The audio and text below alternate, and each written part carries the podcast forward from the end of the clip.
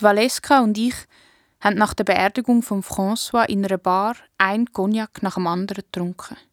Mit dem Gesicht näher über dem Tresen und mit unseren Händen in den Händen der anderen, wenn wir nicht gerade das Glas gehabt haben, das Glas an die Lippen gesetzt, geschluckt. So einen Kauz, haben wir gesagt.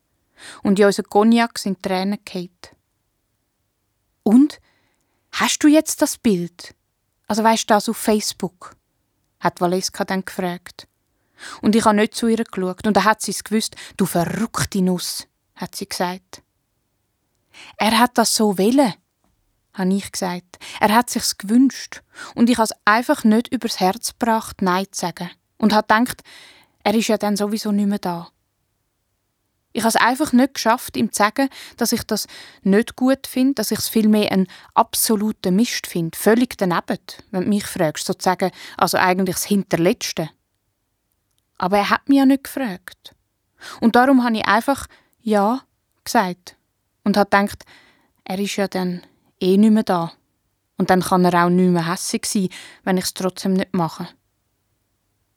Aber plötzlich hat er dann angerufen. Es sei bald so weit. Ich müsse jetzt kommen und warten und dann grad das Bild machen, wenn er noch frisch sei. Da habe ich gemerkt, dass es ihm ernst ist. Und dann im Spital ist er da gelegen. Ganz matt und bleich. Hat gesagt, Susan, hol jetzt die verdammte Kamera. Und ich hab brüllt und geflüstert, er soll verdammt nochmal nicht so fluchen, nicht gerade jetzt. Dann haben wir beide gelacht, nur mit den Augen. Nur einen Augenblick. Und dann ist er gegangen. Weggesunken.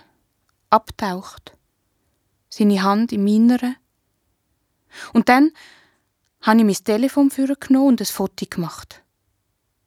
Eine Pflegerin ist in diesem Moment und hat gerufen, geht's eigentlich noch? Aber das war sein Wunsch, habe ich gesagt. Und bin ein hässig auf ihn, dass er mich in so eine blöde Situation bringt. Aber nicht lächeln fürs Fotoalbum kann er jetzt nicht mehr, hat die Pflegerin gesagt. Hui, sagt Valeska. Wenn er das gehört hätte, hätte er sicher gelacht. Bestimmt, sag ich. Ganz sicher, sagt Valeska. Und dann ruft sie der Barfrau zu, wir nehmen noch eine Runde. Wir stoßen auf den François an.